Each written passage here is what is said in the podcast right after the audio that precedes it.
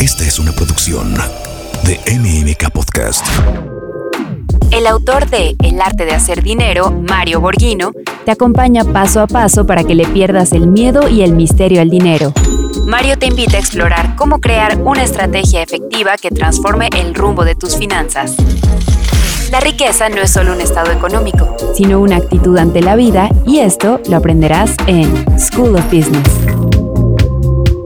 ¿Qué tal amigos? Soy Mario Borghino y quiero hoy invitarlos a que escuchen este nuevo episodio de School of Business. El tema del día de hoy se llama El poder de lo superfluo. Cómo aquellas cosas que realmente no tienen mucho valor son los que realmente son los ladrones de nuestro dinero y son los que no nos permiten generar riqueza personal. Este tema quise desarrollarlo porque tiene el propósito de que tú tomes conciencia de aquellas cosas que inconscientemente hacemos que realmente disminuye y drenan nuestra capacidad de poder generación, de generar riqueza. Esto es muy importante porque la mayoría de nosotros tenemos hábitos de consumo que son actos reflejos, actos inconscientes y que realmente no nos damos cuenta que son los que nos quitan la capacidad de ahorrar y la capacidad de poder invertir.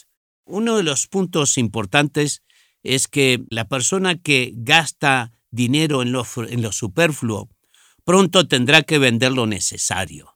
¿Por qué? Porque no vas a tener ahorros, porque no vas a tener capacidad de invertir, sino que siempre vas a estar financiándote con tus tarjetas de crédito o te vas a estar financiando a través de créditos que pides. ¿Por qué? Porque lo superfluo, aquellas cosas que en las que tú gastas sin tener control, sin tener una disciplina administrativa, te hacen gastar más de la capacidad que tú tienes para poder adquirir esos productos que realmente no generan un gran valor, sino que los compras porque te gustaron. Yo generalmente le digo a las personas que deben tener por lo menos una, como un esquema en su mente. Debes tener claro cuáles son los gastos mensuales que tú tienes en aquellos que tienen muy poco valor o aquellos que son de mucho valor. ¿Por qué? Porque hay cosas que cuestan mucho y tú puedes renunciar a ellas, y hay cosas que cuestan poco, pero que también puedes renunciar a ellas. Pero hay cosas que no puedes renunciar. Por ejemplo, hay cosas que cuestan mucho, como la colegiatura o la hipoteca de tu casa, que esas son cosas que no puedes renunciar. Pero hay cosas que cuestan mucho y que realmente sí puedes renunciar. Eh, cambiar un auto porque tienes ganas ya de tener un auto nuevo, no porque lo necesites, sino porque se te antoja. O hacer muchos viajes, ¿por qué? Porque, porque a ti te gusta el placer y te gusta viajar y te gusta estar visitando diferentes lugares.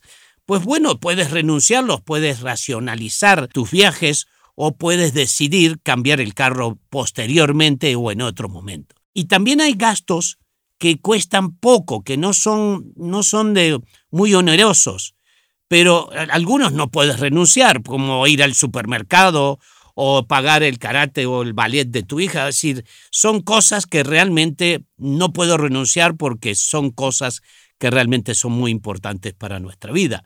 Pero hay cosas que cuestan poco, pero que sí puedes renunciar, como aquellas personas que deciden comprar en la oferta del mes ¿Por qué? Pues compro una oferta del mes porque está más barato.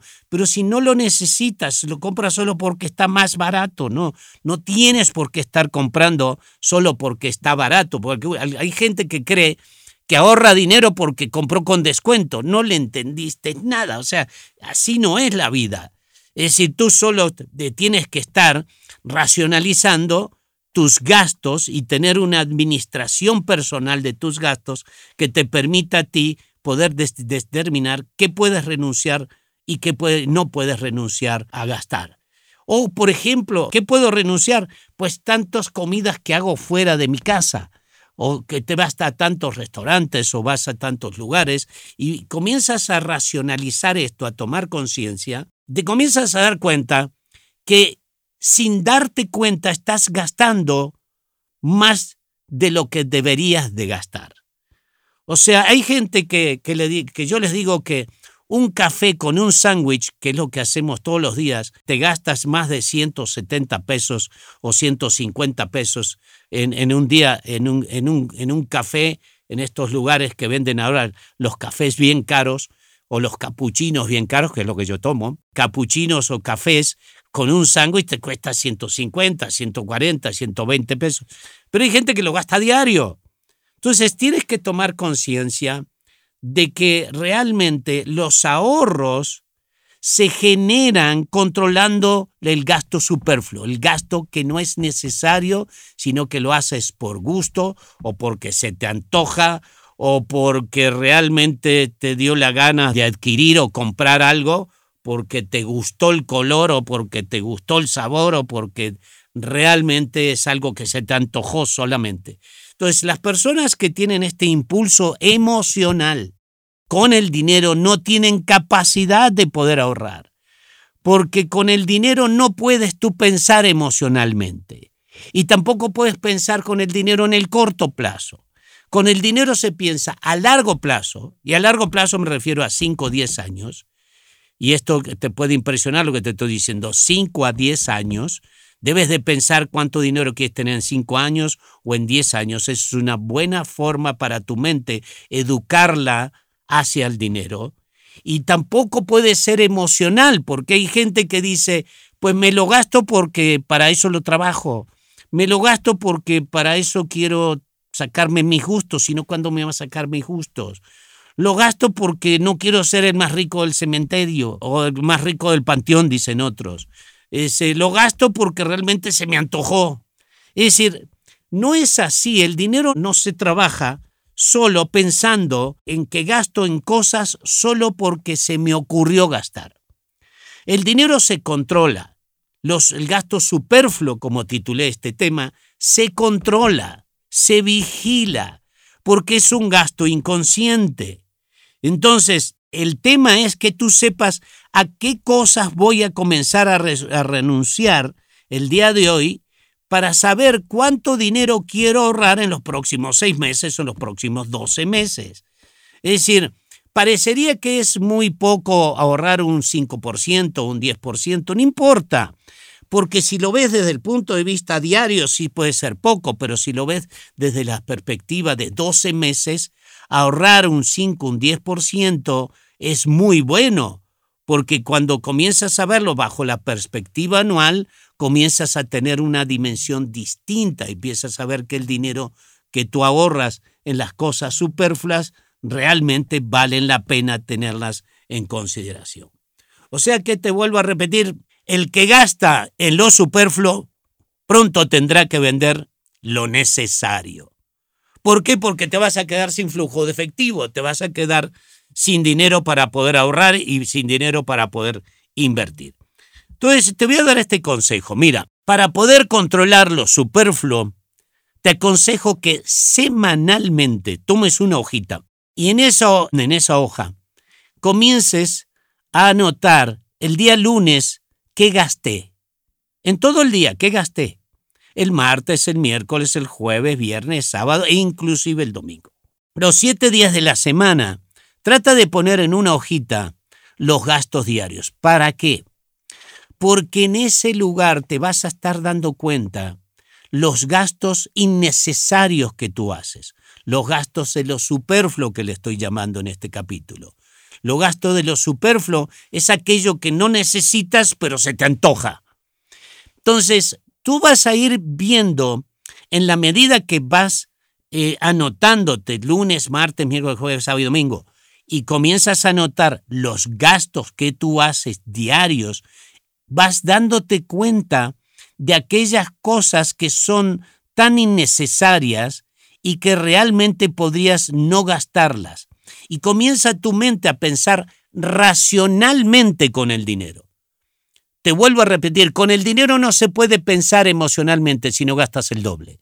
Eso es como ir al súper con hambre. Si vas al súper con hambre, gastas el doble de lo que te ibas a gastar.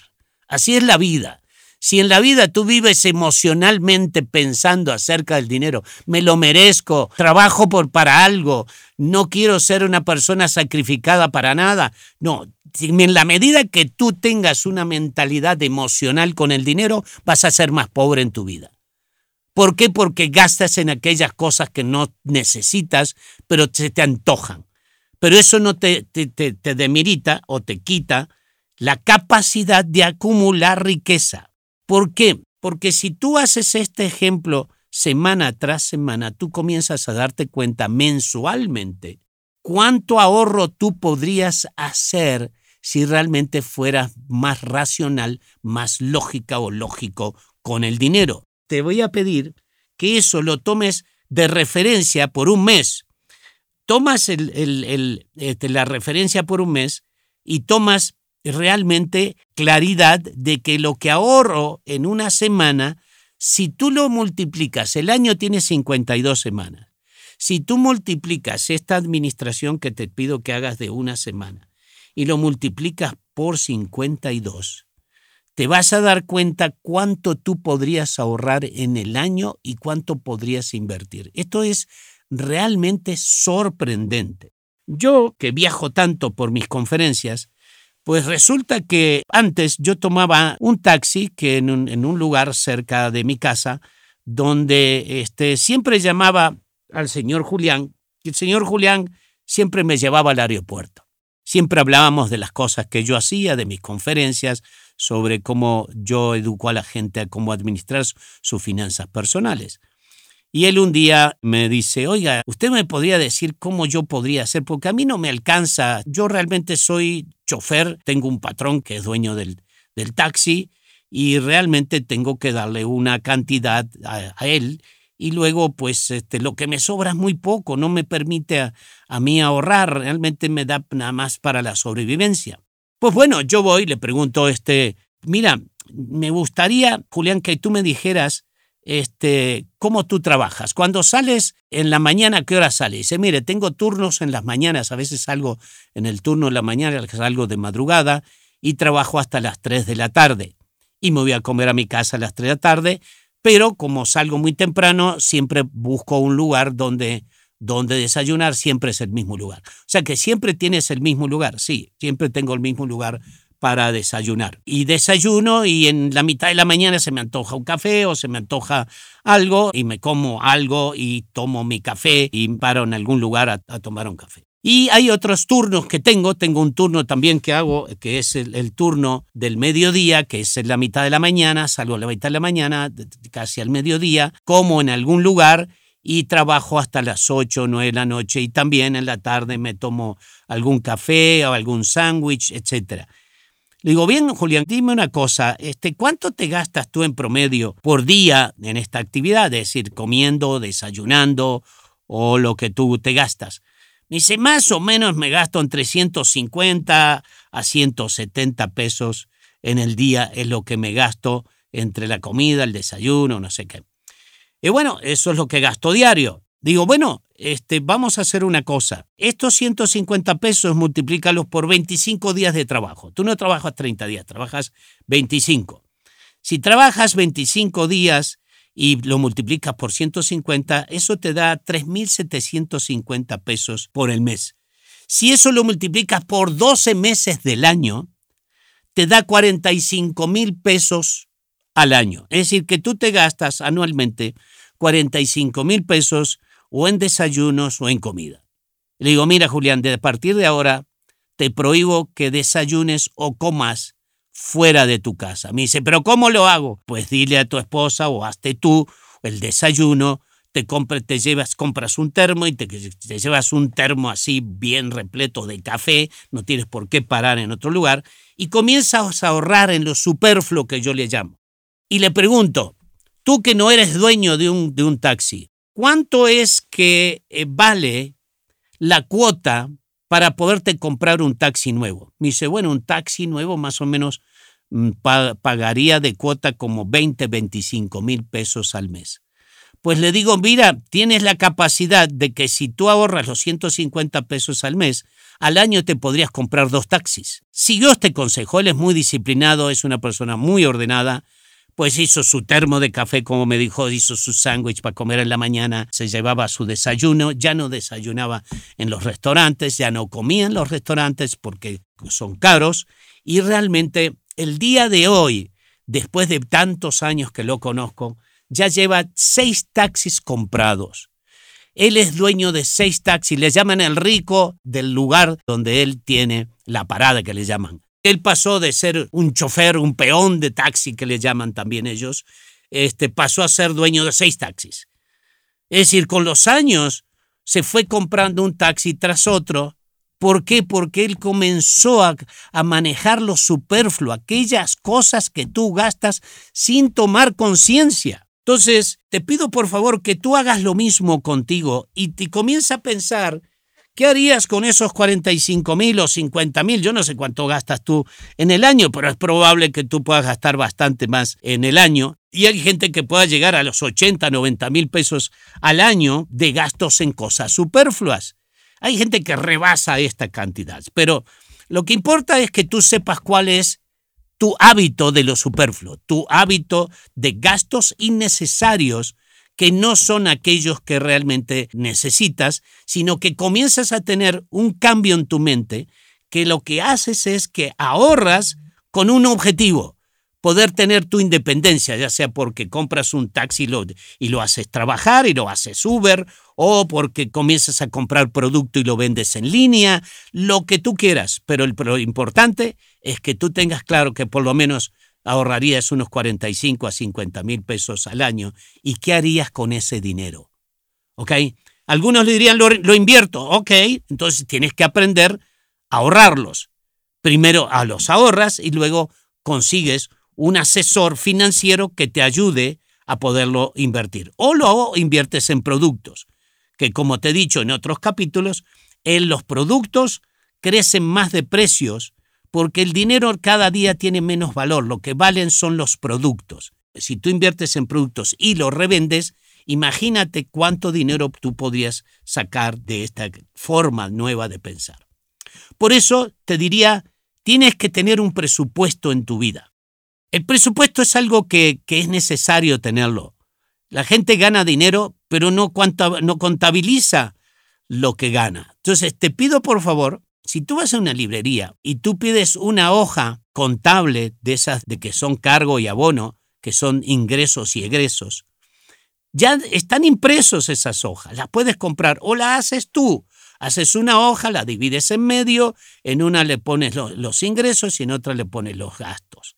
Entonces ahí tú pones en los ingresos, tengo mi salario, o si ganas comisiones, pones comisiones, o, si trabajo extras sábados y domingos, pongo los extras, o si tengo ingresos porque has escrito libros y ganas, y ganas este, regalías por, algún, por algo en especial, o porque eh, tienes ingresos porque vendes en línea, tienes otros ingresos porque tienes una renta de una casa, o las inversiones, etc. Entonces, eh, lo que importa es que del lado izquierdo pongas los ingresos y del lado derecho pongas tus gastos. Tus gastos pueden ser tus impuestos, los gastos de tu casa, los gastos de tu, automóvil, eh, los seguros que tengas, este, el supermercado que gastes, eh, los gastos médicos, los gastos que tienes en, la escuela de tus hijos y algunos extras más.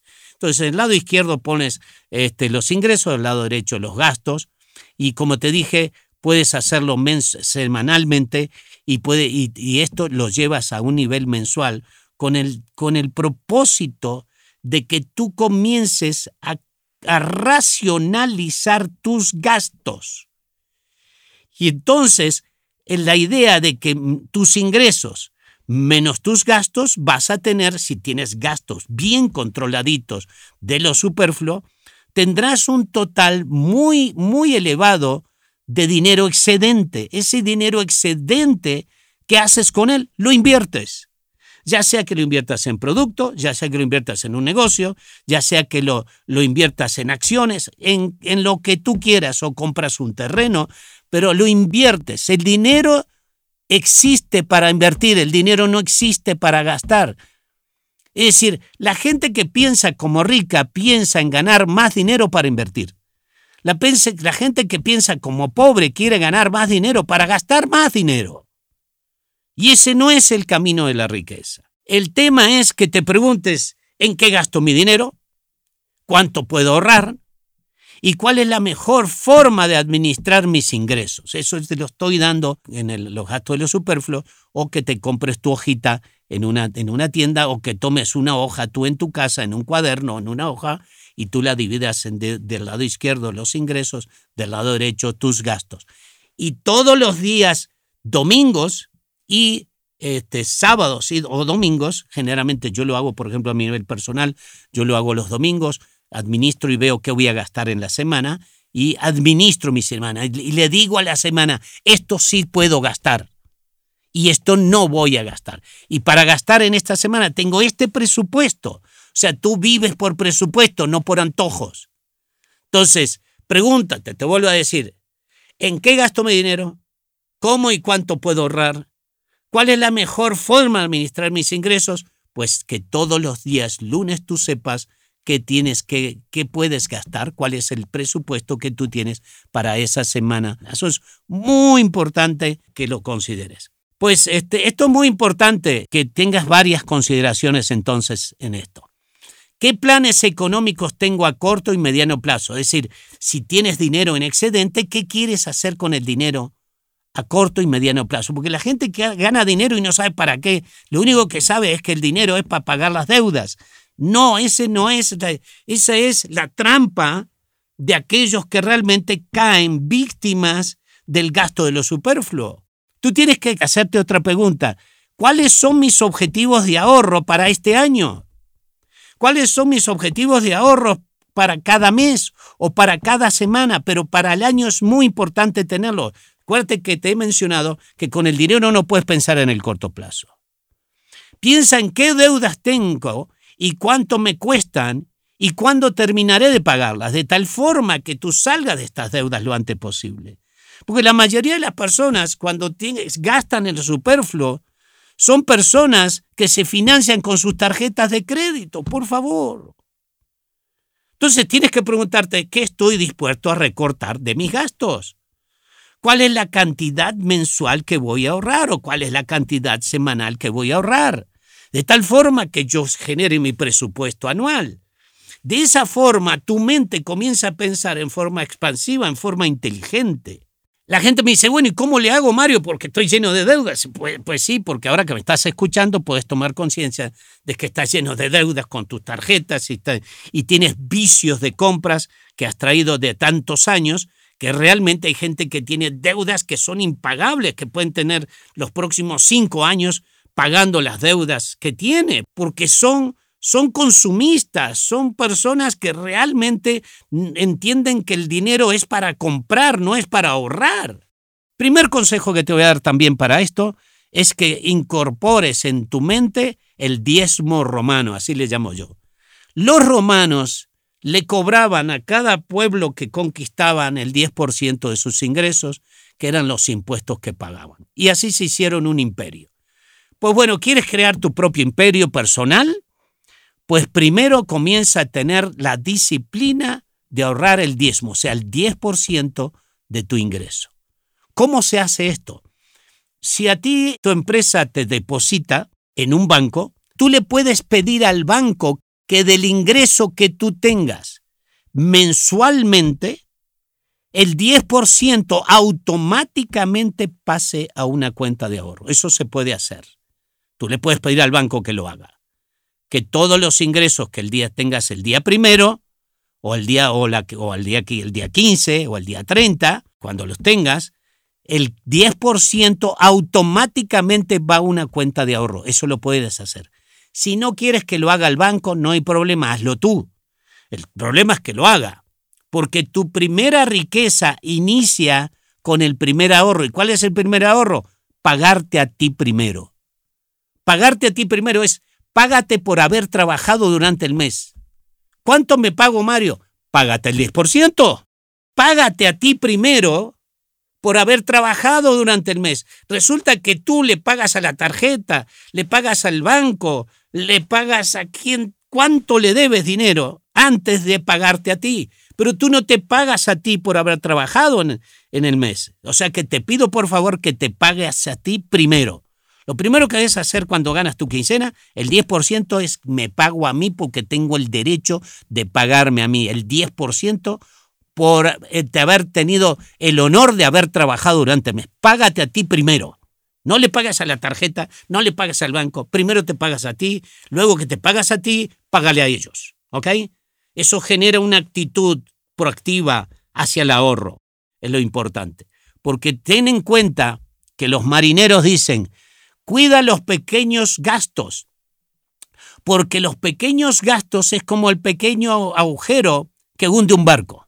Los marinos saben que un una pequeña fuga, un pequeño agujerito que tenga su barco, con el tiempo se hace un daño que puede hundir al barco. Y esto es igual a ti. Cuida tus pequeños gastos porque con el tiempo tú puedes ser una persona pobre sin haberte dado cuenta, a pesar de que tú tienes un buen ingreso. Hay gente, fíjate, hay gente que tiene, que son ricos generadores de ingresos, o sea, tienen un buen salario, ganan bien, pero son pobres generadores de riqueza. ¿Qué quiere decir? Ganan bien, pero no saben ahorrar, no saben invertir. Son pobres ahorrando dinero, pero son buenos generando ingresos. ¿Por qué? Porque gastan en lo superfluo. Cuídate de los pequeños gastos. Y un pequeño agujero puede hundir un barco. Acuérdate que eso lo dicen los marinos. Te voy a dar los consejos para el próximo lunes. Primero, que tus gastos no excedan tus ingresos. Esto es clave. Pero esto lo puedes hacer teniendo control sobre los gastos superfluos, teniendo un control de tus gastos de la semana, que tú sabes cuál es el presupuesto de la semana, que tus gastos no excedan a lo que ganas. ¿Sabes cómo te das cuenta si tus gastos exceden a tus ingresos? Chécate cuánto tienes de, de deuda en la tarjeta de crédito, porque hay gente que tiene deudas de de 80, 100, 200, 300 mil pesos y la, la persona gana 15 mil o 18 mil o 20 mil pesos. Espérame, ¿qué te está pasando? Es que estás financiando el gasto de lo superfluo, con tus tarjetas de crédito. Eso es suicida. Ok, el primer concepto es que tus gastos no excedan de tus ingresos. Ok. El segundo, no aparentes un nivel económico mayor para impresionar a tus cuates. No trates de aparentar a personas que ni te conocen. ¿A quién le importa si tú tienes un carro nuevo o no? Las personas que van por la calle no saben ni cómo te llamas. Ah, sí, pero a mí me encanta verme dentro de un carro nuevo. Sí, pero hay que ver si tienes tú la capacidad, según tu presupuesto, para comprar un carro nuevo. Porque yo les digo a la gente, ¿por qué compras un carro nuevo? ¿Quién lo paga ese carro? Pues yo de mi, de mi salario. Eso es lo peor que puedes hacer. Los carros, cuando tú los compras y lo pagas con tu dinero, con tu dinero personal, no bien los sacas de la agencia, en el mismo instante que los sacas, pierdes del 30 al 40% del valor. Es decir, que si tú compraste un carro y lo sacas de la agencia, automáticamente tiraste a la basura el 30% de tu dinero. Comprate un carro del año anterior, de dos años antes. ¿Quién te dice que te, necesitas comprar un carro último modelo pagado tú en lo personal? Si lo paga tu negocio, sí, pero si lo pagas tú en lo personal, pierdes el 30%. Porque si lo pagas, si tú tienes un negocito y puedes sacarlo con el dinero de tu negocio, no hay problema. ¿Por qué? Porque lo deduces de la empresa, porque es un, es un bien que sirve para el trabajo de la empresa que tú tienes. Pero si lo compras para ti en lo personal, tú pierdes automáticamente el 30 al 40%.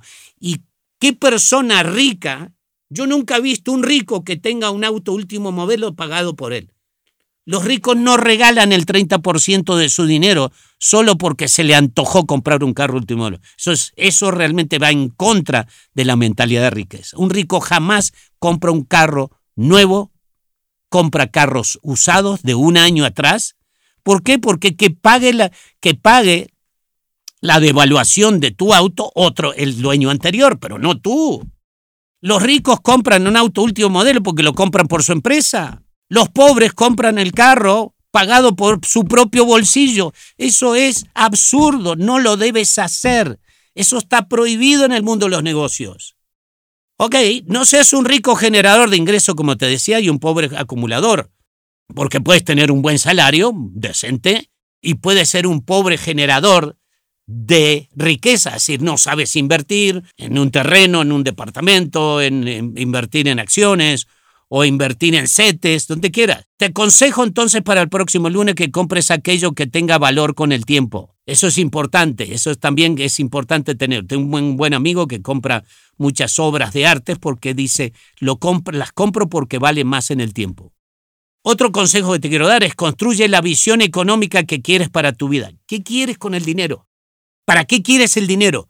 No solo para comprar lo superfluo, sino para un proyecto de vida. Otro consejo es aprende a financiar o administrar, mejor dicho, aprende a administrar eficientemente tus ingresos. Por último, te diré que cuanto más trabaje tu dinero, menos tendrás que trabajar tú para él. Trabaja tú en el dinero. Administralo, contrólalo, haz tu presupuesto, haz tu plan semanal, haz tu plan eh, mensual, haz tu plan del año. De tal forma que cuanto más trabajes en tu dinero, menos tendrás que trabajar para él, porque será autoadministrado. Pues bueno, te deseo lo mejor, que tengas mucho éxito, que te vaya muy bien en la nueva administración de tu dinero y que realmente tengas mucha riqueza en el futuro. Si quieres más información sobre este tema, busca Borghino TV en YouTube y tengo más de 100 videos, puedes tú tener más información sobre estos temas. Puedes ir a, lo que se llamaba Twitter anteriormente, arroba Borghino Mario, y puedes escribirme y darme tu comentario. Mándame un WhatsApp al 55 5400 41 8 41 82. Que tengas muchos éxitos y que triunfes en tu vida y que seas un rico generador de riqueza. Mucha suerte, un abrazo. School of Business con Mario Borghino. Esta es una producción de MMK Podcast.